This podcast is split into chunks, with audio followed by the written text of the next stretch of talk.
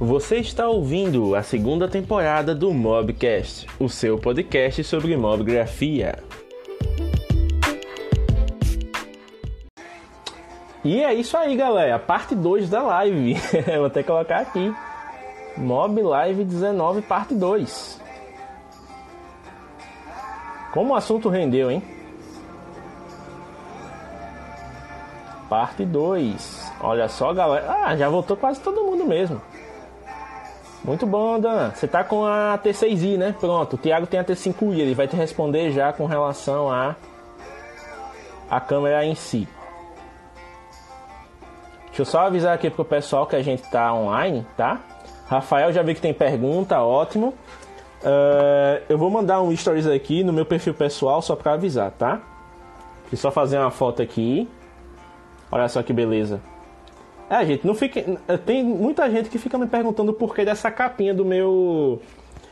Do meu iPad. É porque eu comprei de segunda mão e não troquei, cara. É a, é a capa da dona antiga. Então tô usando. Tá boa, eu vou trocar pra aqui agora, gastar dinheiro à toa. né? Então, tem que ter prioridades.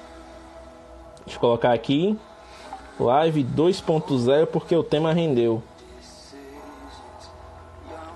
Mais uma hora de papo. Olha só que beleza. Cara, eu gosto muito quando as lives rendem assim. Se deixar a gente falar até amanhã, você já pensou um, um curujão de 4 horas no YouTube? Quem sabe no futuro, né? no Mob Grafando. Deixa eu ver o Thiago aparece aqui. Eu ver a notificação aqui no. No WhatsApp Web. Então vamos lá. Já estou colocando aqui, ótimo. Vamos lá, recomeçar. Galera, dê um feedback aí com relação ao áudio, se tá ok, se está atrapalhando, tá? Uh, fazer uma transmissão ao vivo. Vamos lá. Já coloquei aqui nos meus stories, Thiago, recomendo que faça o mesmo. que estamos aqui presentes.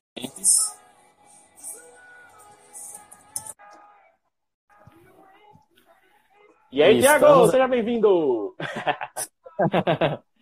Parte 2, Mob Grafando. Estamos falando bastante hoje, hein? Cara, primeira live que a gente fez rendeu duas, né? A segunda que a gente tá fazendo agora mais duas horas, tá assim, cara, tá repetindo alguns padrões e vamos embora aqui. Alguns velhos hábitos não, não, não mudam. Cara, mas assim, quando o tema é bom, a gente tem prazer em falar, né? Em fotografia, somos dois apaixonados pela arte, como você mencionou na primeira live. Eu até tava comentando com algumas pessoas. Não sei se alguém vai perguntar sobre isso, né? Mas assim, para mim agora, esse é o meu segundo é o meu segundo perfil, digamos assim. Tem gente que diz: "Ah, eu tenho um perfil pessoal e um perfil profissional". Para mim, o perfil profissional, digamos assim, é o mobgrafando, mas não profissional do tipo, nossa, eu divulgo meu trabalho aqui. É um profissional do projeto, porque realmente, né, é onde eu abro espaço para essa comunidade linda aqui interagir. Mas quando eu, eu, o meu perfil pessoal é profissional também, eu não consigo desvencilhar as duas uhum. partes, porque digamos assim, eu sou tão apaixonado por fotografia que tudo na minha vida tem a ver com fotografia. Se eu saio para caminhar, por exemplo, eu estou fazendo foto. Se eu vou para a faculdade, dá um intervalinho, eu faço alguma foto. Se eu vou para um evento, é foto também. Então alguém, alguém me perguntou um dia, cara, por que você não faz dois perfis, um para suas fotos e um para você? Porque se eu fizer isso, eu só vou ficar no de fotos, o meu pessoal morre. Então é uma coisa só e já é, né? É, eu tenho. Eu, é, eu tinha até então o meu perfil pessoal, né? Que eu só postava fotos em preto e branco até então na época, e o meu perfil do arte registrada. Só que depois que eu criei o perfil do arte registrada e eu comecei a conversar com a galera por ali, falar sobre fotografia por ali, cadê que eu lembro de postar foto, de interagir no outro? É exatamente o que você falou, eu tô vivendo no de fotografia, tô esquecendo do outro perfil. Hoje a arte registrada se tornou para mim, né, o que meio que hoje o Mobgrafando é para você, né, que é o é o seu projeto, é onde você tá ali em contato com a galera, então Hoje eu estou fazendo parte também do Mob Grafando, então agora vai ser uma a missão, administrar os três perfis. Mas aí tá a graça do negócio. Missão tripla. Aí tá a graça. Ó, até aproveitando, a, assim, é, como nós, né, Dan, somos fotógrafos iniciantes, talvez não sejamos as pessoas mais adequadas a falar de lente. Mas, por exemplo, você falou aqui que comprou uma lente 1750 da Sigma e você usa a T6i. Suponho que você comprou a T6i já com a lente do kit, que é a 1855. Ah, então, 1855 e 1750 são, assim, equivalências bem próximas. Olhando assim de longe, talvez não fosse a compra mais adequada. Talvez a 1750 seja uma lente mais nítida, seja uma lente mais clara, não sei, né? Mas, assim, eu particularmente, no meu caso, é. a, minha, a minha segunda compra, ela foi uma lente 35mm. Eu tenho a 1855 do kit que eu só uso para me filmar porque eu consigo botar em 18 milímetros e vai ficar mais aberta, mas eu faço minhas fotos todas com a 35. Porque a 35 é uma lente versátil para câmera crop, ela tem uma nitidez legal. A minha lente é a lente 1.8, então eu consigo fazer aquelas fotos com aquele desfoque absurdo, né? E dar um, um look bacana para os ensaios. É, dependendo do porquê você comprou, talvez seja uma boa compra. Mas assim, olhando por alto, Tendo a lente do kit 1855 e essa equivalência 1750 é, é, é muito parecido. Então, para mim, não justificaria uma compra, tá? A menos que coisa você... Não, a menos que ela realmente, de fato, não tinha essa lente inicial, né? Porque eu já vejo Isso. muita gente comprando somente o corpo da câmera. Se você não tinha a lente 1855, aí eu vou dizer que foi uma boa compra porque é uma lente muito versátil. Dá para você fazer né, bastante coisa com ela. Dá para atender vários segmentos da, da fotografia com essa lente. Mas se você já tinha 1855, eu acredito que você não tenha feito realmente uma, uma compra muito produtiva, digamos assim. É que você duas lentes parecidas, né? Então não vai ter é. essa diferença gritante de, né, de visual. Porque realmente você tem duas lentes ou três, quando realmente você quer causar um impacto, tipo, ah, eu tô com pouco espaço, aí eu vejo que a galera ainda usa muito a 1855 por causa da versatilidade. Ah, tô sim. com boa luz aqui, tô com um cenário bacana, quero causar impacto. Aí usa 35, usa 50. Se o cara for um pouco abastadinho, usa 85, né? Que 85 para retratista é o supra-sumo da coisa. 85. Eu tô Já bota na lista, viu, Thiago? 85, 85 Não, mas... milímetros é o supra-sumo do retrato, tá... cara. Eu tô de olho já numa dessas, eu tô fazendo o meu planejamento aqui. Se não é fosse o concerto que eu vou ter que fazer da moto agora, rapaz, vou ter que consertar uma moto, uma dela aí. Ah, já tava provavelmente no mês que vem já, já pegando umazinha dessa, mas vamos ver como é que vai ser. Né? Para quem trabalha então, com evento, o pessoal. Só para complementar, para quem trabalha com evento, o pessoal recomenda muito a 2470, que ela é uma lente cara, com certeza, mas bicho, ela é muito versátil, ela é 2.8, você consegue fazer tudo com ela. Então, para quem tem como investir assim já de cara, pega uma 2470, você faz tudo. Agora, assim, para quem quer fazer fotos mais long, de longe, assim, tal, né? Dependendo da Canon ou da, da Nikon, você consegue pegar uma 75-300. Ela não é uma lente clara, né? Ela é f4, se eu não me engano. f4 ou f3,5 no máximo. Mas em boas Nossa, condições de luz, e você tendo, assim, a questão, né, do, de um bom enquadramento, você consegue fazer boas fotos com ela. Eu já usei uma, assim, para teste. O pessoal usa muito para fazer foto de lua, né? Então, é assim, ela é uma, uma lente muito boa para você que vai fotografar à distância. Mas é aquela coisa, compra de lentes tem que priorizar duas coisas. Primeiro, a sua intenção de uso com ela. Quanto sim, você sim. tem para investir e a questão da abertura. Quanto mais clara a lente, principalmente para quem tem câmera crop, melhor porque compensa a luz, né, que você vai ter ali. Então eu, por exemplo, hoje eu fotografo a maioria das minhas fotos em 2.8 e consigo resultados bacanas, até mesmo à noite. Às vezes eu preciso fazer uma pós-edição, realçar um pouquinho ali a exposição e tal, mas já é uma, é uma lente que está me atendendo bem até agora. Depois, talvez eu compre com 85, né? Para ficar com um pack de retratos ali, a 35 para uma coisa mais ampla, e 85 para fechar mesmo o plano, né? Dar aquele, aquela nitidez, aquela coisa absurda, né? Focar na expressão e tal. Então. Mas tem que realmente definir o, o foco, né, da coisa. Ah, pronto, Aí, ó, o Matheus. Olha só, o Matheus perguntou aqui sobre. Tem uma T6i. Quero comprar uma lente. Estou em dúvida se compro a 50mm ou a 24. Todas são 1.8. Quero uma lente para É isso que eu ia perguntar agora. Qual a sua intenção? Quero uma lente para fazer ensaios externos. Sem a menor sombra de dúvida, 50mm. Você vai perceber que se você comprar outra, vai acabar, dependendo de você, da foto que você fizer, se for um close, vai acabar distorcendo um pouco o rosto da, da, da, da fotografada, né? Do, do a fotografado. Lente ter ângulo aberto, né? Então sempre vai ter uma é. distorção. É vai ter uma distorção. Então 50mm, que é a que mais se aproxima do, do olho humano. Faz o seguinte, é, olha uma pessoa a uma certa distância de você, coloca o dedo na frente da cabeça dela e tenta focar no seu olho. Você vai ver um desfoque bem parecido com o que a 50mm faz. É isso. Aula do Ateliê da Luz que eu tô fazendo o curso aí. que massa, que massa. Antes de a gente responder a pergunta da Márcia, que foi uma das que mandaram aqui, né? Tem o Henrique também, ó, esse aí vai ser para você, tá, Tiago? Porque a 40mm, se eu não me engano, é a Pancake, que ela é da Canon. Você já chegou a ouvir falar dessa lente ou lá no Ateliê da Luz eles têm alguma disponível assim para uso? Enfim, já ouviu falar alguma coisa a respeito? 40mm ela. Eu não cheguei a utilizar. É, lá no ateliê eu não cheguei também a explorar as câmeras que eles têm lá ainda à disposição, né? Vai ser mais utilizado as câmeras de lava agora após o carnaval. Então, assim, não posso falar muito sobre essa lente. Eu realmente não tive contato com ela. Hum, não sei, eu não, não tive uso. Não posso falar sobre algo que eu ainda não testei. É, é como a gente disse, né? É, como somos fotógrafos iniciantes, a gente ainda não teve esse essa lida com equipamento em si. A gente tem o equipamento básico, né? Eu tenho a 35mm, já mexi com a 75-300, uso a 18-55 com frequência, mas assim, essas lentes mais diferentes, né? essas lentes mais, digamos assim, uh... enfim, não muito usuais. Ah, não muito usuais. Eu conheço muita gente que tem as lentes ângulo aberto, conheço gente que tem 85, mas tipo, não é gente que está perto de mim para eu poder pegar emprestado e testar. Né? Então isso vai ser com o tempo, tá? Aí que a gente faz Pessoal, alguma, a gente pode fazer uma observação. Né? É porque a galera tá vendo me mexendo toda hora olhando para baixo aqui, é porque eu realmente eu tô com o joelho machucado do acidente e às vezes fica meio desconfortável aqui pro pé e eu tento ajeitar aqui, então só ignorem as vezes que eu estiver abaixando assim, tá? Olha Mas só. então. Uh, deixa eu dar uma olhadinha aqui. Pronto. Então, com relação. Vamos às perguntas aqui. Tiago, essa é uma pergunta que é muito legal. Uh, porque é assim, ela é o, digamos, a dúvida de todo mundo que está começando. A Regina perguntou, né, que tanto para mim quanto para você, a gente vai poder responder essa. Que ambos começamos a fotografar paisagens e aí o que nos fez mudar para ensaios? Foi a rentabilidade?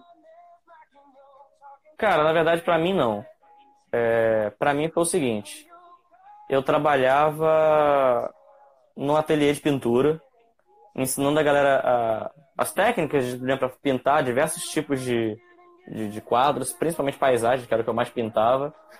E o que me fazia me motivar cada vez mais a trabalhar lá era ver a expressão da galera que aprendia, né? É... Já só vou pedir um favor você, só para dar um, um grauzinho no volume para menos, um pouquinho no som aí. Só pra. Ótimo. Só pra dar uma. Melhorou um pouquinho. É, então. Diminuiu 10 fazia... aqui. Não, mas foi bom. O que me fazia me motivar lá no ateliê da, da, pintura, quando eu ensinava a galera a pintar e tudo mais, era ver aquela expressão de felicidade, sabe? Na, no rosto de alguém que, poxa, nossa, eu aprendi a fazer isso, que incrível. Fui eu que fiz, nem tô acreditando. E aquela felicidade, sabe? De, de caramba, de ver algo que, que ela não esperava que ela fosse capaz de fazer. Então, a, aquele ego da pessoa aumentando, aquilo era bom demais de, de, de se ter, de ver, de fazer. E isso me deixava muito feliz. Quando eu comecei a fotografar paisagens e tudo mais, eu comecei porque eu pintava mais paisagens no ateliê. Só que quando eu comecei a fotografar pessoas e vi a expressão de felicidade delas em se enxergarem daquele jeito, para mim começou a ter uma. Foi como se eu estivesse no ateliê de pintura novamente, ensinando a galera a pintar. Só que dessa vez eu estava ensinando a galera a se enxergar de uma maneira mais positiva, de uma maneira mais né, bonita, mais confiante. Então a felicidade delas em se enxergarem da, da maneira como eu fotografava era muito similar com a felicidade das pessoas que aprendiam a pintar comigo. Então não foi nem remuneração, tanto como eu falei, eu comecei a fotografar pessoas bem antes de, de, de monetizar né, a minha fotografia. E, então, realmente foi algo de, de realmente ver a felicidade das pessoas e isso me motivava a continuar fazendo. Ó, respondendo a pergunta também, tá, Regina? Eu sempre fotografei a minha cidade, né? Penedo, o arte registrado até tá devendo uma visita aqui, porque realmente é uma cidade que inspira muito, assim. É uma cidade histórica, arquitetura barroca, tipo, é tudo bonito aqui. Você até ficar perplexo do quanto uma cidade pode ser bonita. E com o celular em mãos, eu sempre comecei, né? Sempre que clicava alguma coisa, sempre postava no meu Instagram. E aí, com o tempo, eu fui refinando, fui fotografando as mesmas coisas de maneiras diferentes. Então, até o pessoal dizia, James, você tira foto de pneu o tempo todo, você posta sobre o pneu o uhum. tempo todo e, tipo, sempre tem uma foto diferente. De cara, a cidade muda. A cidade sempre está trazendo um espetáculo diferente. Você tem que se habituar a ver, você tem que estar tá lá disposto a enxergar isso. E aí, com o tempo, foi natural essa questão de começar a fotografar as pessoas nos cenários. Eu saía de rolê com os amigos e tal, via alguém sorrindo, fazendo alguma coisa diferente, começava a fotografar, mandava para eles. Depois eu fui me em chamar alguém para fazer algo específico. E quando eu realmente decidi começar a fotografia, eu digo, cara, não vou fazer mais do mesmo, porque tem muita gente que fotografa aqui, tem muita gente que fotografa os mesmos pontos, mas não daquela maneira apaixonada, né? Aquela maneira que só um, um habitante com um senso de pertencimento consegue fazer. Eu digo, não, eu vou de minhas duas paixões. Eu vou fazer a minha fotografia aqui, exaltando a minha cidade, e ao mesmo tempo eu vou entregar uma experiência fotográfica para a cliente que ela, tipo, lembre disso sorrindo, né? Porque o, o que faz um cliente comprar de você, cara, não é nem o seu preço, nem o seu equipamento, nem se você é bonito ou não. É o que você consegue entregar para ele com um quesito de experiência. Se a experiência for agradável, a pessoa vai te vender de graça, que nem o, o Thiago falou. A, as meninas fotografadas, elas começam a divulgar no própria rede social delas, começam a indicar para as amigas, enfim, quando a pessoa gosta, ela divulga sem você pedir. E quando você faz uma experiência muito boa, quando você pede é que ela divulga mesmo. Então você meio que dá uhum. uma, uma intensificada. Né? A pessoa meio que, meu Deus, ele pediu, agora que eu vou fazer mesmo. Então, tem muito disso, né? De você entregar uma experiência bacana para a pessoa. E, obviamente, né, como você mencionou, a rentabilidade, até como, mais uma vez, fotologia sempre né, nos dando conhecimento. É mais fácil e mais rentável, porque quando você fotografa para pessoas, as pessoas elas querem fotos bonitas delas mesmas, ou delas com a família, ou delas com o namorado, ou delas para um aniversário, como eu fotografei minha última cliente, ela estava completando 27 anos, e ela queria uma foto que simbolizasse esse momento. Ela acabou levando 15. Para mim foi vantagem, entendeu? Então o que, é que acontece? Fotografar pessoas é mais rentável. Quando você fotografa a natureza, não é todo mundo que gosta daquela paisagem que você está fotografando, não é todo mundo que aprecia aquilo que você está mostrando do mesmo jeito que você. Então tem muito fotógrafo, por exemplo, que vem dos quadros fine art, quadros muito bonitos, impressão muito bacana, mas esse tipo de quadro não é para todo mundo. Eu, por exemplo, não tenho espaço na minha casa para comprar um quadro 60 por 90 de uma paisagem de outra cidade para colocar aqui. Tipo, eu não vou pegar. Tenho, vamos citar o Paulo Del Valle, por exemplo. O Paulo Del Valle viaja o mundo todo. O cara tem fotos da, da, da Ponte Golden Gate, lá em São Francisco. O cara tem foto da Torre Eiffel. Tipo, eu admiro o trabalho do cara, mas eu não sou o tipo de pessoa que vou, sei lá, pagar não sei tantos reais para comprar uma foto do, da Torre Eiffel e colocar aqui na minha casa, simplesinha, como vocês veem aqui, com um telhado retrô do sucesso. Então, quando você fotografa para pessoas, as pessoas elas tendem a pagar com mais facilidade, elas tendem a ver mais valor na coisa. Então, depende muito do nicho que você vai é, entrar. Fotografia comercial para pessoas ela é mais rentável porque tem sempre procura o, a, a, paisagem, a fotografia gastronômica, a fotografia de arquitetura são nichos. Então são poucas pessoas e pessoas que entendem da coisa que estão dispostas a pagar por isso, né? Tiago é a mesma coisa. Tiago é pintor, sabe que não é todo mundo que encomenda quadros. Então já ah, dá para tirar por aí também. E só complementar, James, é, você falando sobre fotografia de pessoas, é, ainda tem uma questão entre fotografia, quem, quem é fotógrafo de pessoas e quem é fotógrafo de eventos, né? Porque o fotógrafo Isso. de evento é um fotógrafo necessário. Casamentos estão acontecendo aos montes, nascimentos de filhos estão acontecendo aos montes, aniversários estão acontecendo o tempo inteiro. Agora, em ensaios, você tem que saber se vender, porque não é algo necessário. É algo que você vai convencer a pessoa de que realmente é algo que ela pode gostar. Né? É algo que, em tese, seria supérfluo, né? mas que não é aquela, aquela coisa que é necessária então, assim, fotografia de pessoas também você tem que saber se vender bem, né? Porque, enfim, como eu falei, para não ser redundante, não é algo que é necessário, digamos assim. Mas é, cara, nesse caso, é, é, é algo que é importante, sim. Todo mundo quer se ver bonito, importante. todo mundo quer ter fotos bacanas, mas é aquela coisa, ele tem que ser convencido que ele precisa daquilo naquele momento. Ele até pode pensar, poxa, daqui a, eu vou entrar numa academia, eu vou entrar numa academia, vou ficar com o corpo definido pro verão, e aí eu vou querer umas fotos. Mas, tipo, a pessoa chega no verão, vai pro carnaval, enche a cara de cachaça, come besteira, passa o carnaval, a pessoa já voltou pro shape antigo e não faz as fotos. Então, se você não aparecer no momento, você vai dizendo, opa, vamos fazer aquelas fotos que você estava querendo, uhum. a pessoa vai dizer, pô, eu não estava nem querendo, mas apareceu alguém, vou no mínimo ouvir. Então tem que ter uma oferta bacana, tem que ter uma proposta bacana para que você consiga vender esse serviço. Exato. Até, Tiago, falando com relação, já que a gente está falando do ensaio né, de pessoas em si, deixa eu ver aqui aquela pergunta do Gustavo, que é justamente, né? Já que a gente está falando de ensaio de pessoas e você trabalha com o sensual, né? Mas oi, Vamos lá. Uhum. Como é que é trabalhar com o sensual? Você já falou isso em duas lives, mas é uma coisa que sempre vai se renovando, você sempre vai tendo experiências novas. Então vamos lá, o mercado de sensual, na sua visão hoje, como é que ele está? Como é que você está sendo tratado dentro dessa área? E que dicas você daria para quem está assim, para quem tem interesse e está pensando em botar um pezinho ali no sensual? Antes de qualquer outra coisa que eu possa falar a respeito desse tipo de fotografia, desse tipo de ensaio, uma palavra acima de tudo: respeito. Eu tenho que dar uma pausa para enfatizar: respeito. Tenha respeito pelo seu trabalho, tenha respeito principalmente pela modelo. É, eu falo pela modelo porque na maioria das vezes, pelo menos a grande procura por meu trabalho sensual foi do público feminino. É, então já estou falando já no feminino, no feminino por isso. Por quê? Muita gente tende a. É, quem me conhece já há um tempo sabe quanto eu já bati na tecla, o James está tá aí para ser testemunha disso, né? O quanto eu já bati na tecla, o quanto eu já dei cacetado em um monte de gente para pedir respeito para os modelos.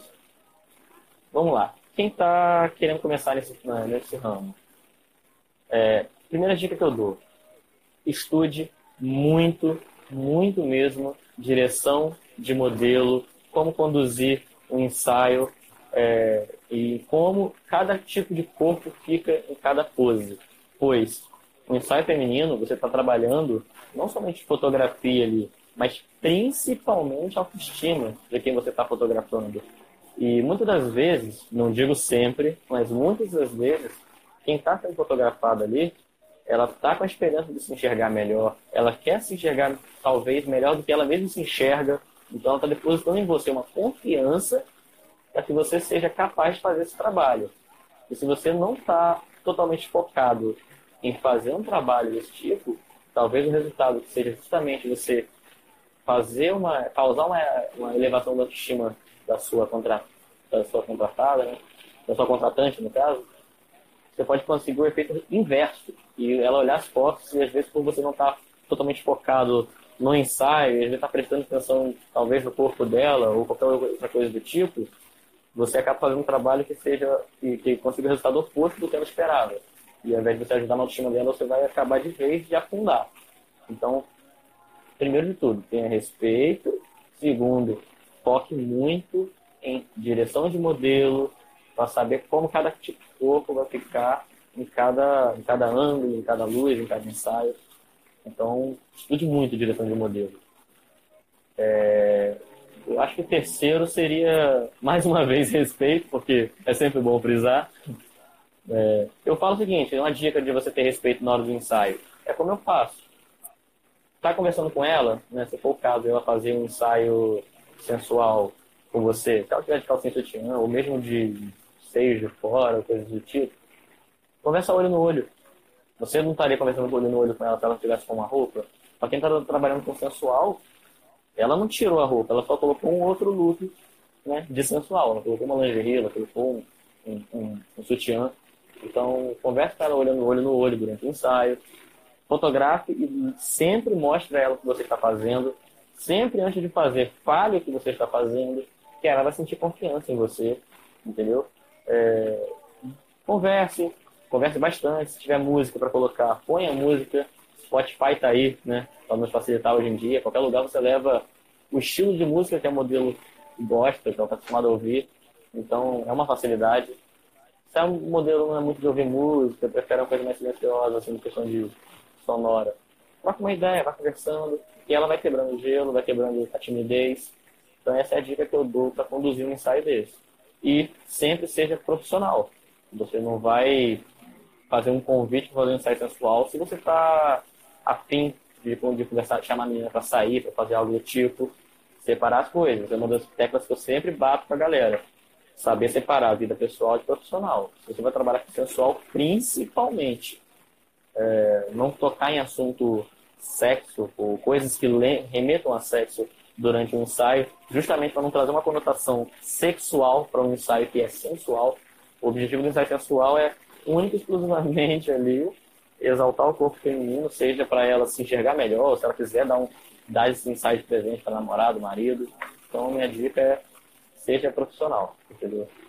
Eu posso falar um pouco mais sobre isso ao longo do, da semana no Lab Grafando, mas de modo geral, é, seja profissional. Vai ser uma boa, viu? Você começar a mencionar mesmo, porque aí você consegue né, fazer alguns stories focados e a galera vai interagindo. É, inclusive, tem aqui o. Quebrando um pouco o assunto, né? Rafael, sempre Rafael. É, James, o que acha do Nokia 9 e seu conjunto de câmeras sinistras e que dão triptofobia? Cara, eu super usaria. Rapaz. São lentes eyes, são lentes eyes. Cara, eu tenho uma paixão absurda nas lentes eyes desde a época do, do 730. Que lentes eyes, cara, é um negócio absurdo. Os caras conseguem uma nitidez, né? É, tem o Pure View, né? Nokia recuperou o Pure View depois que a Microsoft vendeu para a HMD, né? Então tá um negócio de louco.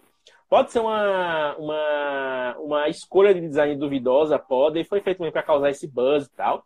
Mas eles estão cometendo muito com HDR, né? Tipo, são cinco câmeras ali pegando espectros diferentes e unindo, trazendo mais detalhes, revelando mais coisas nas fotos noturnas. Então eu super usaria. Usaria como celular, e eu nem digo, porque tem muito cara técnico que usar, isso aqui vai ser meu celular primário. Eu posso amar uma marca, bicho. Por exemplo, eu sou muito fã da Asus, mas se eu pegar um outro celular, por qualquer motivo que seja, eu não vou conseguir usar dois celulares, eu não consigo usar dois celulares. Para mim, o celular ele tem um propósito só e acabou. Eu uso ele até ele dar pane, dizer chega ou fazer um upgrade, mas eu não consigo, tipo, tô usando dois aqui para testar. É, se eu fosse, por exemplo, recebesse um Nokia. É um Paulo Delgado da vida que tem um Samsung, um Apple e um Xiaomi.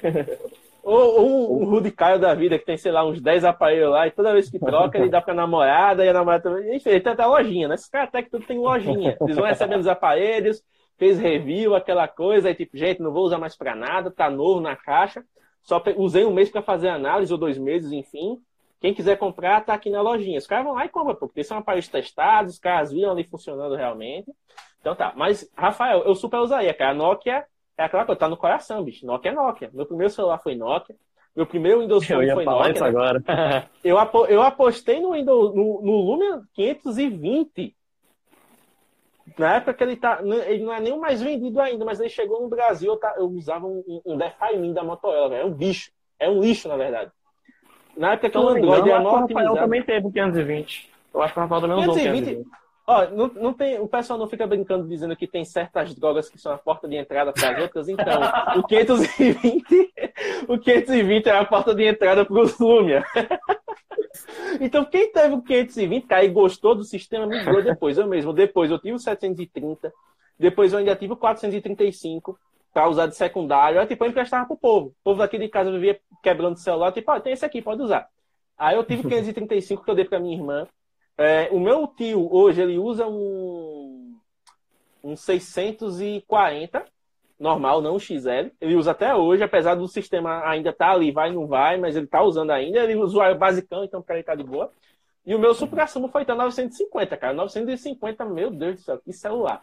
Eu só tive que sair dele realmente, porque a Microsoft matou o sistema e eu precisava usar o Android para alguns aplicativos específicos da época que eu estava trabalhando no CNA. Né? Eu fui é, representante comercial do CNA aqui na cidade, então tinha os aplicativos de radar aumentado, joguinhos que eu tenho que demonstrar para os clientes, e não rolava de mostrar no Lumia. Aí foi quando eu pesquisei o Zenfone, comprei o Zenfone 3 e aí comecei minha segunda paixão, né, que foi a Asus. Mas eu super usaria, cara, Nokia 9. Inclusive, Nokia contrata nós aí também, que tamo junto.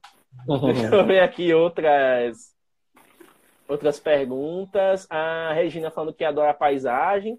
Parece que não sei tirar de pessoas. Cara, Regina, você não sabe tirar foto de pessoas até que você começa a praticar com pessoas. Esse é o segredo. Estuda e pratica. Sim, sim. Estuda e pratica. Não tem erro, cara. Quer dizer, vai ter os erros de aprendizagem, mas a fórmula é essa. Estuda e é. pratica.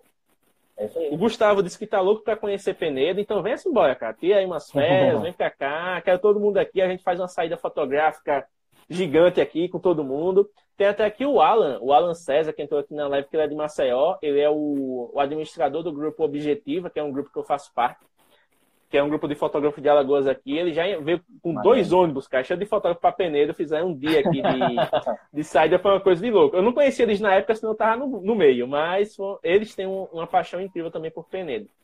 É, pessoal aqui parabenizando as dicas. O Gustavo falou aqui do Nokia 9, design feio, qualidade muito boa. O design levei para causar, velho. O Timóteo, pronto, o Timóteo falou do Xperia, cara. Acho que é o Xperia Z1, se eu não me engano. Eu também meu por amigo, fora, eu também por fora. Confesso que eu O bicho fora. tá bonito. O bicho tá bonito, tá com uma configuração boa, se não me engano, são três câmeras. Então, assim, a Sony também tá chegando forte. O pessoal só tá em dúvida se ele vem pro Brasil ou não. Mas o novo Xperia, se não me engano, é o XZ1 ou é Z1, alguma coisa assim. Ele tá é, muito eu não bom. acompanhando da Sony, eu realmente tô por fora dos do aparelhos. Ó, o... aí falando do Xperia ZQ também. a Sony teve celulares muito bons, cara. Principalmente naquela época do, da, da, Sony Ericsson. Quem é mais velho lembra disso aí, que tem o, o Sony Ericsson Walkman, aquele preto com laranja, meu amigo. E Sony Ericsson Aquilo... tinha um som mais, mais alto que uma JBL, né? Aquele ali, cara, é coisa. Quem tinha aquilo ali chegava na escola assim, flutuando. que é a sensação, os caras botavam a musiquinha aqui, todo mundo. Isso é um celular? Note, velho. É a supressão da tecnologia de áudio da época. Então, é coisa de louco. Mas é muito interessante.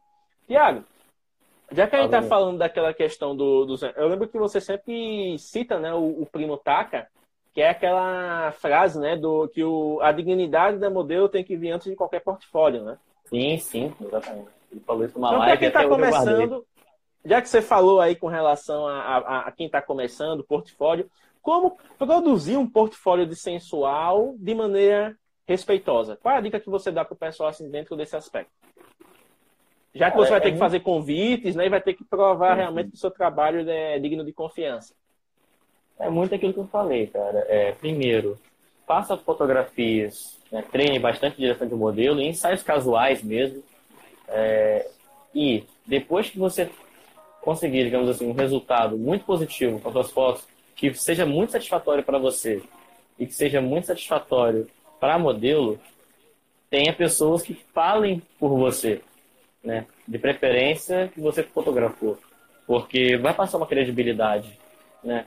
É, é o que eu penso sempre. A pessoa que às vezes de repente não foi respeitada durante o um ensaio, mas que ficou constrangida de falar publicamente sobre isso, ela, se for perguntada sobre o fotógrafo, pelo, por outra pessoa que está querendo fazer a foto, pelo menos para essa pessoa que está procurando informação, ela vai falar a verdade. Olha, não vai com esse fotógrafo, ele fica olhando estranho para você, ele fica tocando em você. É, então, assim, a dica que eu dou é tenha um bom trabalho anterior, já traga uma bagagem, não comece já de cara no sensual, né? Principalmente quem está querendo começar, porque vai ser difícil convencer as pessoas de fato. Mas se você realmente quer começar no sensual, consiga alguém que seja de total confiança sua, né? Que confie muito em você também, para que se sinta à vontade contigo.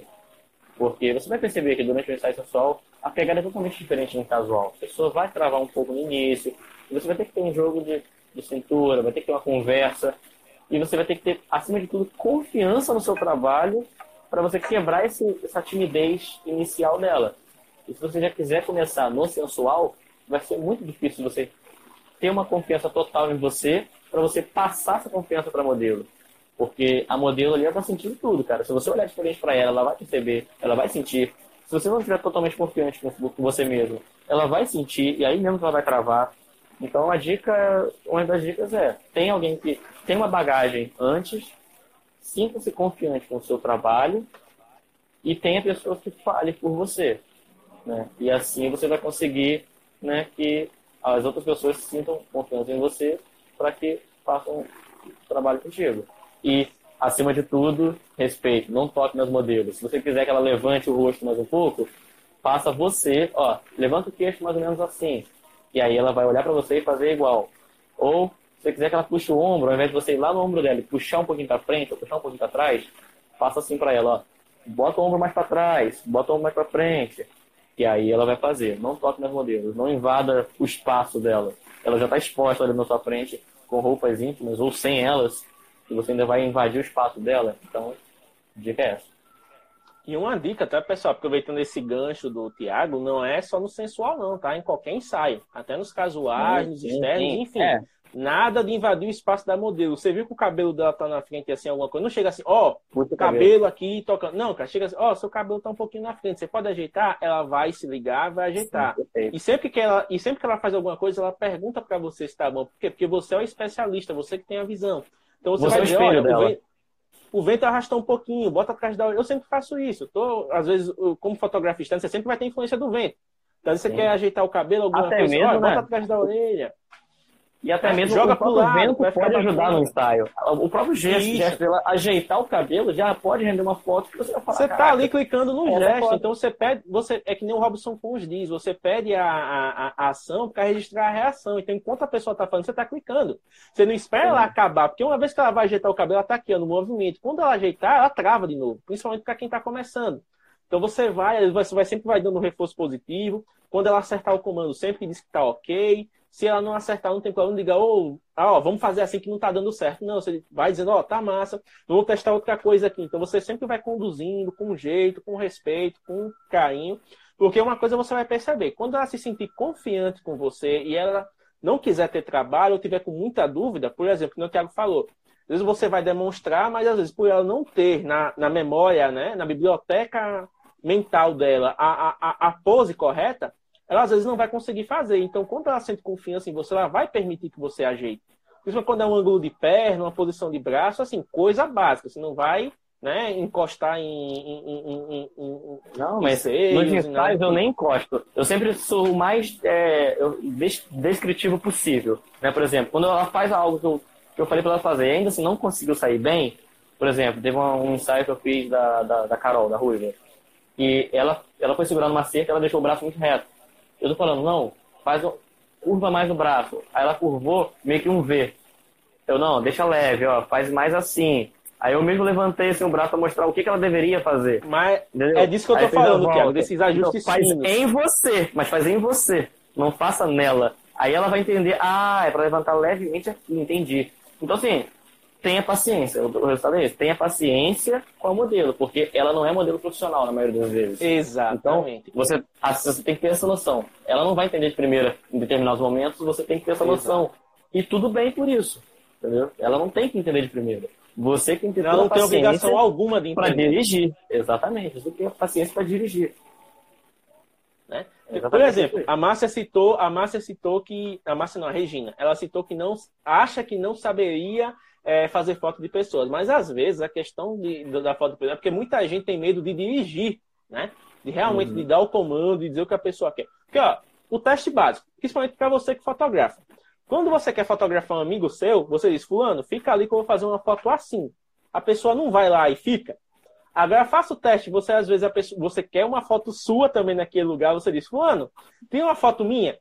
A pessoa não te dá instrução alguma, você fica lá parado, você como é fotógrafo, você já tem a noção. Você fica esperando receber um comando, a pessoa não faz nada, a pessoa simplesmente aponta a foto, tira três fotos ali aleatórias, a tome, e te devolve o celular. Então veja que a, a, a, diferença na condução é o que faz a pessoa se sentir à vontade e ter um resultado bacana. Ó, se você deixar, o, o Tiago mesmo vai dar um, algumas contribuições a respeito disso. Homem, se você for fazer foto de homem e dizer, faz uma pose, o que, é que vai fazer? Vai cruzar o braço aqui, ó, fazer uma cara séria.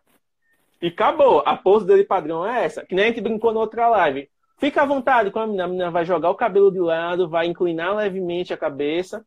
Às vezes fazer um biquinho, dar um sorrisinho, né? Pra evidenciar. Às vezes fez um tratamento, clareamento, alguma a coisa. A mãozinha aqui.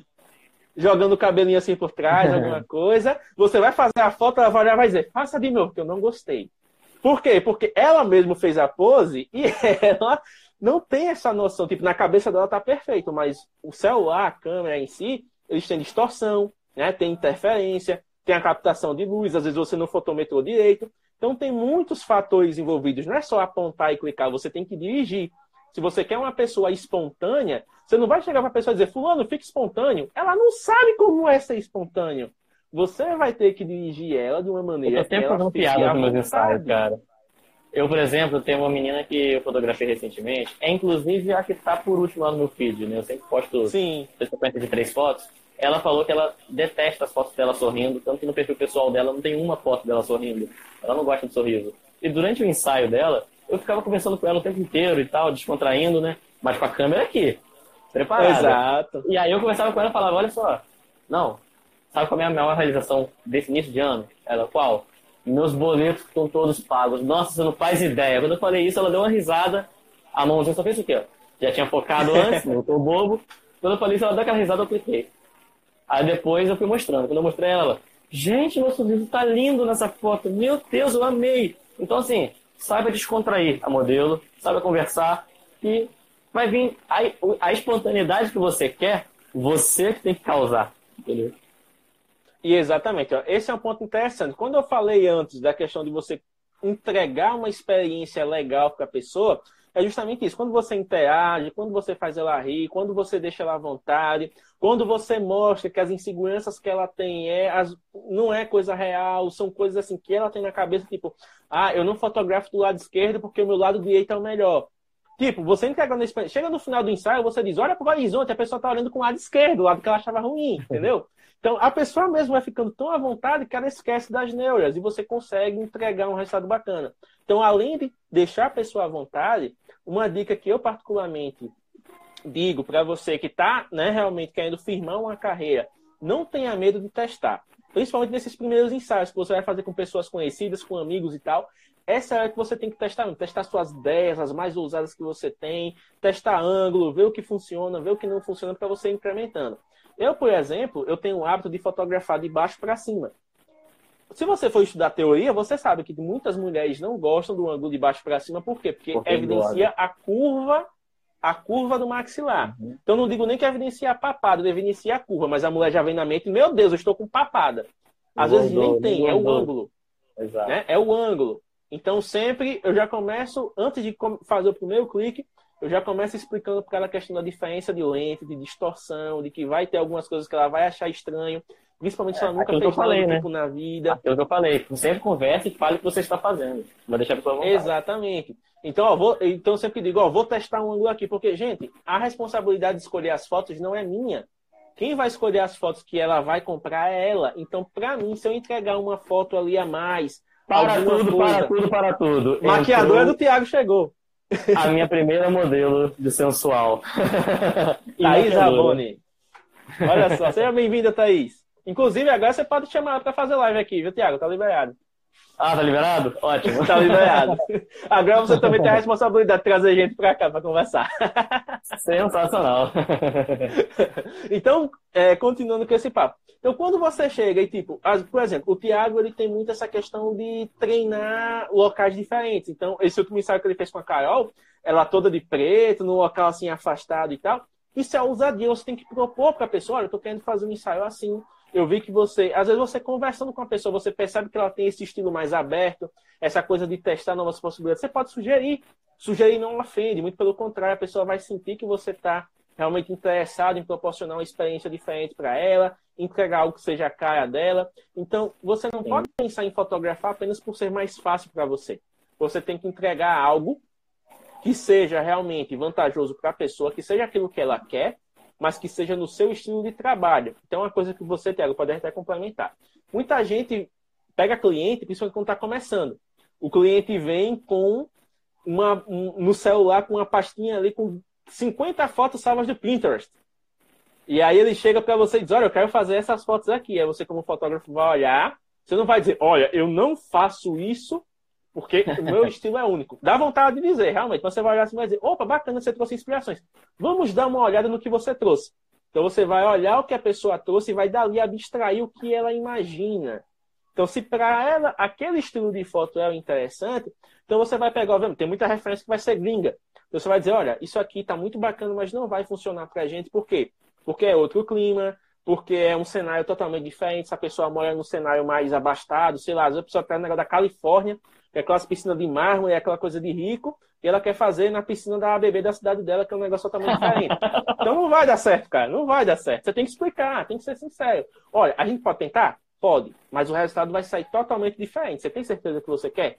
Ah, se você está dizendo, então vamos tentar outra coisa. Então, seja aberto, entenda a mente da pessoa, entenda as expectativas que ela tem, para poder entregar o que ela quer e além com o seu estilo. O que vai ser o diferencial é a sua maneira de trabalhar. Beleza? E acima de tudo tem uma identidade, né? Mantém essa identidade. Ela vai trazer inspirações, mas você vai adaptar sua, aquelas inspirações também ao seu estilo. Você vai, você vai chegar para falar, ah, ok, beleza, a gente pode fazer algo nesse, nesse caminho. Mas na, na hora de conduzir o um ensaio, você vai trazer para sua para sua realidade, para o que você está acostumado a fotografar. Então você perde a identidade, você vai ser só um cara que está copiando outro cara. Exatamente. E quem copia não se destaca, né? Exato. A verdade é essa. Eu, eu, eu soube. A, eu, eu, lembro de uma live que o próprio pessoal do Fotologia fez, que é uma coisa. Vai copiar? Não copia uma pessoa só. Tipo, pega 10 caras, copia um pedacinho de cada e você cria coisa nova. Já que você está uhum. né, querendo assim, fazer, testar alguma inspiração, é. alguma coisa, Exatamente. pega 10 caras e copia um pedacinho de cada e você cria uma coisa nova. Então, não seja o copião, se inspire, mas não copie. Até porque, como o Tiago mencionou, a cópia não, não deixa você libertar a sua, a sua personalidade, né? personalidade do seu trabalho. Então, muitas vezes, vocês vão encontrar, se vocês forem no meu perfil pessoal, depois para quem não conhece, vocês vão encontrar fotos que, tipo, eu tento sempre captar o mais é, espontâneo possível. Então, tem, uma, é, tem fotos que você as pessoas sorrindo de uma maneira diferente. Tem, tem fotos que você vai encontrar a pessoa fazendo um cara, uma coisa séria. Mas, tipo, é aquele sério diferente, não é aquele sério que a pessoa tá emburrada ali, meu Deus, eu quero que esse ensaio acabe logo. Não, ela tá meio que interagindo com a câmera, sabe? Então, é interessante quando você consegue as abordagens das pessoas. E como a Thaís mencionou aqui, não roube as modelos dos outros fotógrafos, né? Aí você diz, mas James, como assim? Tiago, como assim? Eu trabalho na cidade pequena, praticamente todo mundo foi fotografado por todo mundo. Gente, se você for fotografar é alguma pessoa, alguma pessoa, a pessoa te procurou, te contratou. Maravilha. Agora é assim, Fulaninho fez um ensaio com fulana, você bateu o olho e diz, opa, eu quero essa modelo pra mim. Você vai, faz um convite na cara de pau, aí já é uma outra Principalmente história, quando, quando é quatro modelos seguidos, que aconteceu comigo. Por isso que a Thaís tá mandando essa. Ela tá por dentro. esse já passou do limite de pedir música no Fantástico, né? Então. já foi embora. Olha a Karina entrando, fotógrafa e maquiadora. Excelente pessoa. Tá bem servido demais de parceria comigo. você, Thiago. Aí, tá ó. bem servido demais de parceria. Só gente da melhor qualidade. É isso. Teve mais alguma outra pergunta daquela que eu te mandei pelo WhatsApp, cara? Eu não lembro. Deixa eu dar uma checada aqui, viu, Tiago? A gente tá nos 15 minutos finais. Uh... É pra não deixar ninguém pra trás Pronto. também.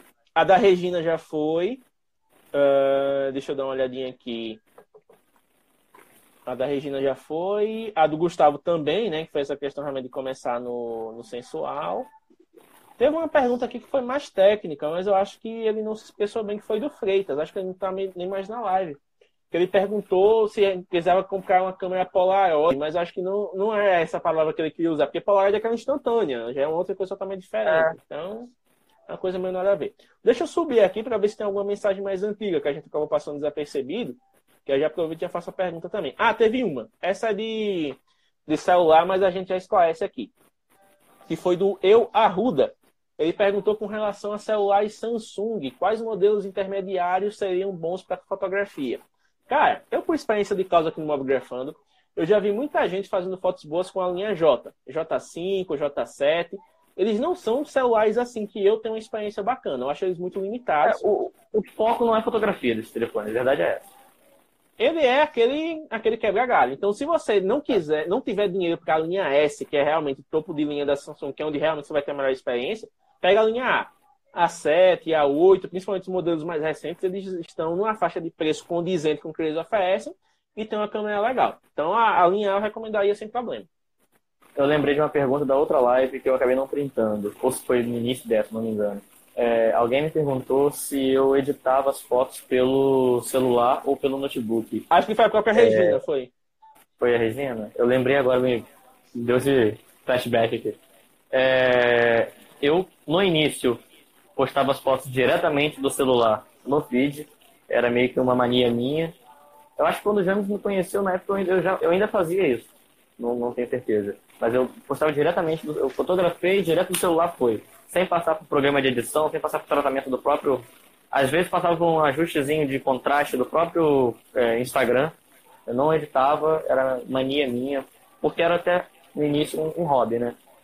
Todo falar. mundo teve a sua fase purista. Não, editar pra quê? A foto tá perfeita, estou mostrando a realidade, né? Então, todo mundo teve essa fase já. Sim, sim.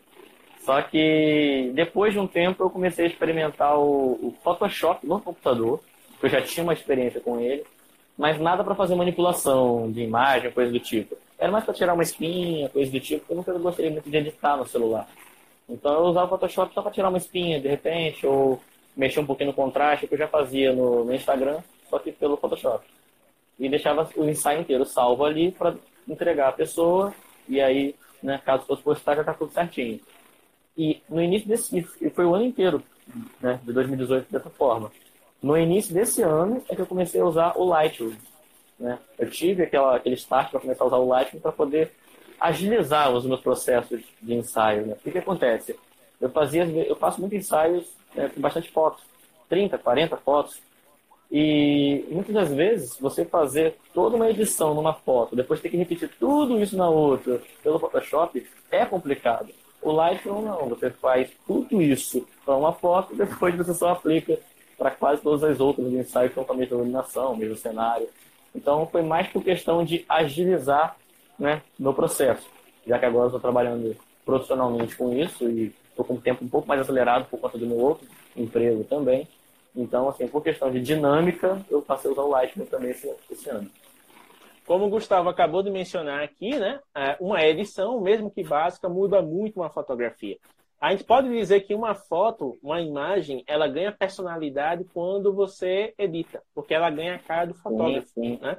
Ela vai ganhar suas cores, vai ganhar o seu contraste, vai ganhar a sua visão de mundo ali. Né? E uma coisa que eu costumo até achar interessante também, mais uma do fotologia, que é a questão de a imagem ela tá realmente é, pronta quando você imprime. A impressão é o gabarito da foto. Quando você pega uma foto impressa, você olha para aquela nitidez, olha para aquela cor e você diz: Meu Deus, isso saiu de mim. Você teve o filho ali, então você tem certeza que o seu trabalho está validado. Essa foto, foto, aqui, É, exatamente. Essa foto aqui. Essa foto quando eu fiz, foi aquela foto que, sabe, quando você tipo, sente orgulho de você mesmo? Foi aquela ali. Fala, cara, eu consegui fazer isso. E foi com celular. Nossa, eu consegui fazer isso coração bate mais forte, a mente explode. Você fala, cara, você comemora como se fosse um gol do seu time aos 45 do segundo tempo numa final de campeonato. Exatamente. Uma coisa que é até interessante, é, antigamente, é, tem, tem muitos fotógrafos que estão sentindo isso na pele, né? Antigamente as pessoas davam mais valor à foto impressa, porque tipo, era a única maneira de você ter uma foto, né? Você contratava uhum. um fotógrafo, o fotógrafo ia lá com aquele rolo de filme, né? Fazia ali aquelas poses e tal, levava para o laboratório, passava uma semana, ficava na expectativa revelava as fotos, entregava naquele envelopezinho, você abria e, meu Deus, ou então um álbum e tal. Hoje, como a gente recebe uma enxurrada de imagens, a gente perdeu essa sensibilidade. Para a gente, as imagens elas são tipo mais uma na galeria. Tem muita gente que diz, ah, eu queria ter umas fotos com você, mas é só para postar no Instagram. Digo, meu amigo, quando você postar no Instagram, minha amiga, quando você postar no Instagram, passou dois dias, você não lembra mais da foto. Você postou no Stories, passou 24 horas, a foto morreu. Então, o que, é que acontece? Se você vai fazer um casamento, fazer um aniversário, Diz, ah, eu quero fazer o aniversário do meu filho. Eu não queria que passasse em branco. A sua obrigação é não deixar passar em branco. É o único aniversário que você vai comemorar de um ano dele. Ele não vai ter outro aniversário de um ano. Então, se você quer, quiser relembrar esse momento, você vai ter que dar uma prioridade. Você pode não querer, mas eu recomendo que você dê uma prioridade porque a fotografia impressa. Compre um álbum, compre uma coisa. Ó, eu vou mostrar um negócio aqui rapidinho.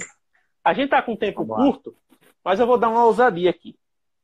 Você Recomendo tem coragem você, falar que tá com tempo curto depois de duas horas de live, é isso mesmo? É, cara. Tá chegando no final, se deixar o assunto rende. Se deixar Ó, mais uma aí, aí a galera vai ficar né, saturada. Então, olha só. Esse aqui, gente, inclusive recomendo a você, tá, Tiago? Procure uma encardenadora bacana, faça um portfólio impresso seu.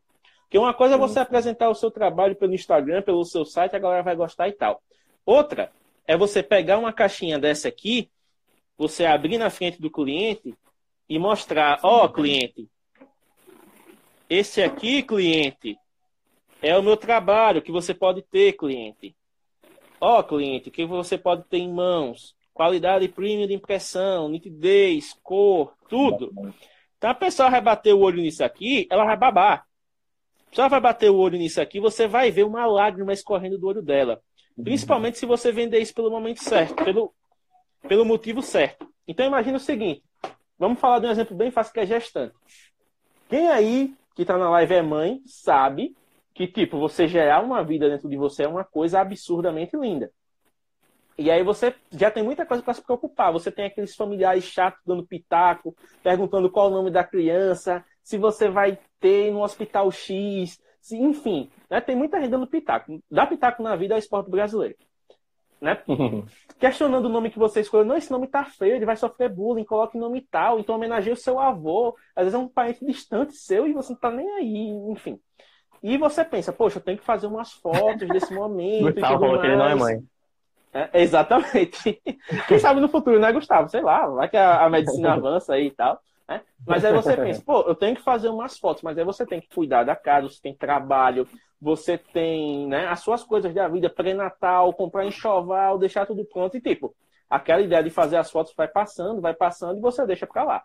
Então chega um fotógrafo, por exemplo, e te oferece o serviço, porque tem muito fotógrafo que ele é proativo, ele vai buscando as gestantes, principalmente quem é dessa área, pede indicação, vem em lojas e tal, faz parceria, e digamos que um desses chega em você. E aí ele chega e diz: Poxa, vamos fazer umas fotos e tal, esse momento é importante para você. Aí você diz: Olha, eu quero muito, mas eu não sei se eu vou ter tempo. Então ele chega para você e diz: é, Fulano, você tem as fotos da sua mãe de quando ela estava te esperando? Para quem está tendo filho agora, da nossa idade, assim que é da nossa geração, é uma pergunta que é forte, né? Ele não vai ter. Dificilmente as pessoas faziam um ensaio de gestante antes. Então você vai pensar, poxa, eu não Sim. tenho. Eu gostaria de ver como a minha mãe estava nessa época, como ela estava feliz em me esperar. Você vai sentir um vazio. Aí o fotógrafo vem e vai dizer: Você quer que o seu filho sinta o mesmo? Você compra todas as fotos que ele quiser te vender ali, velho. Então é aquela coisa. Quando você vende pelo motivo certo, você consegue. É aquela coisa. O seu trabalho ele não pode enganar ninguém. O seu trabalho é justo, o seu trabalho é honesto, o seu trabalho vale o que você cobra e você vende ele por um motivo. Quando você encontra a pessoa que esse motivo é útil, ela vai pagar o que for necessário para ter aquilo em mão. Então, usem dessa lógica. Se você vai oferecer um trabalho, esse trabalho tem que ser útil. Ele não pode servir apenas para satisfazer o seu ego. Certo? Você, e você só está falando verdade ali. Você está você tá só abrindo uma possibilidade para a pessoa enxergar de uma maneira que talvez ela não estivesse enxergando. Né? É, a pessoa, você só está abrindo a mente dela para uma, uma possibilidade de de registrar um momento que talvez ela não tivesse pensado antes. Ó, oh, vamos fazer um paralelo aqui.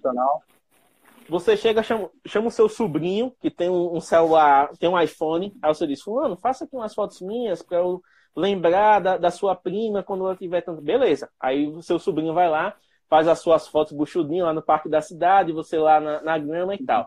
E aí ele te manda as fotos todas pro WhatsApp. Você, opa, tá tudo salvo aqui, tá na galeria. E aí você vai deixando, vai deixando, vai deixando, seu celular enche a memória, aí você já esqueceu que aquelas fotos estão ali, aí você vai e limpa a pasta toda do WhatsApp. Cadê as ou fotos? Pior, já... né? ou, ou roubam seu telefone, e aí? Roubam seu telefone e você não tem o hábito de salvar em nuvem, né? Então, tudo isso, gente. A, a foto que você não perde é a foto física. Você guardar um álbum bem guardado, isso vai durar anos, né? Anos. Gerações.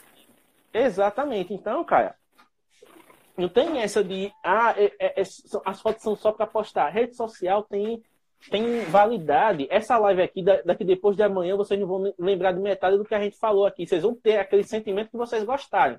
Mas vocês não vão lembrar de 15% disso aqui. Então, tudo isso que a gente faz online tem validade, uma validade muito rápida. Porque o mundo aí tá assim, ó, rápido. As pessoas uhum. estão. Ou, sabe aquele ditado antigo que diz, eu estou ouvindo por um lado, tá saindo pelo outro. Hoje é a maior realidade do mundo. E, sim, infelizmente, sim. as pessoas só estão fixando na mente o que é ruim. É desgraça, é notícia ruim, é briga, é intolerância, enfim. Então, a gente, com o nosso trabalho, a gente tem que trazer uma, uma leveza, tem que trazer uma verdade, tem que trazer uma tem que trazer um brilho no olho. Porque tipo, eu, não, eu não convidaria o Tiago para um projeto e nem ele aceitaria se esse projeto não fosse sair se ele não ajudasse outras pessoas. Porque um, projeto como o Mobgrafando, ele não alcança 7.500 seguidores em um ano, um pouco mais de um ano, se ele não tem um, motivo sério, se ele não tem um, objetivo e se ele não tem uma, uma realidade. Porque, ó, eu vou nesses minutos finais eu vou confidenciar uma coisa para vocês. Eu vou até mostrar aqui. Ó. Quando eu comecei o Mobgrafando, que eu pesquisei a, a hashtag, se já tinha usado e tudo mais, só tinha uma postagem nessa hashtag. Eu fiquei monitorando essa hashtag por duas semanas para ver se surgia mais alguma coisa. E ninguém se manifestou a respeito, ninguém fez nada. Eu digo, opa, já que ninguém se manifestou, agora essa hashtag vai ser do projeto. Em 2018, tinha uma hashtag, tinha uma postagem. Olha quanto tem agora. Quantas postagens? Você acha que a gente teria 18.669 publicações vinculadas na hashtag Mobgrafando se esse perfil não fosse sério? Você acha que a gente teria Deixa eu ver aqui o marcado. Marcações diárias de fotos, as pessoas, para a gente notar essas pessoas, se elas não acreditassem no projeto e não quisessem aparecer aqui.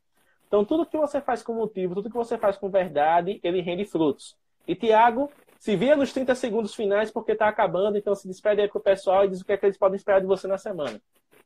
Cara, é, obrigado de qualquer forma para todo mundo que tem me recebido aí com carinho.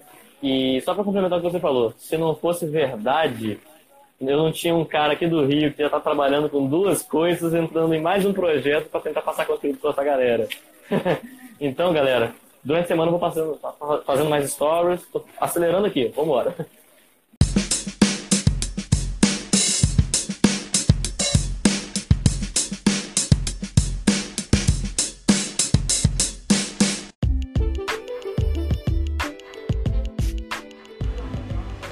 E é isso, pessoal. Muito obrigado por ouvir este Mobcast. Lembrando que você pode enviar mensagens de voz através do Anchor FM e ouvir o Mobcast nas suas plataformas favoritas, como o iTunes, Spotify e o Google Podcasts.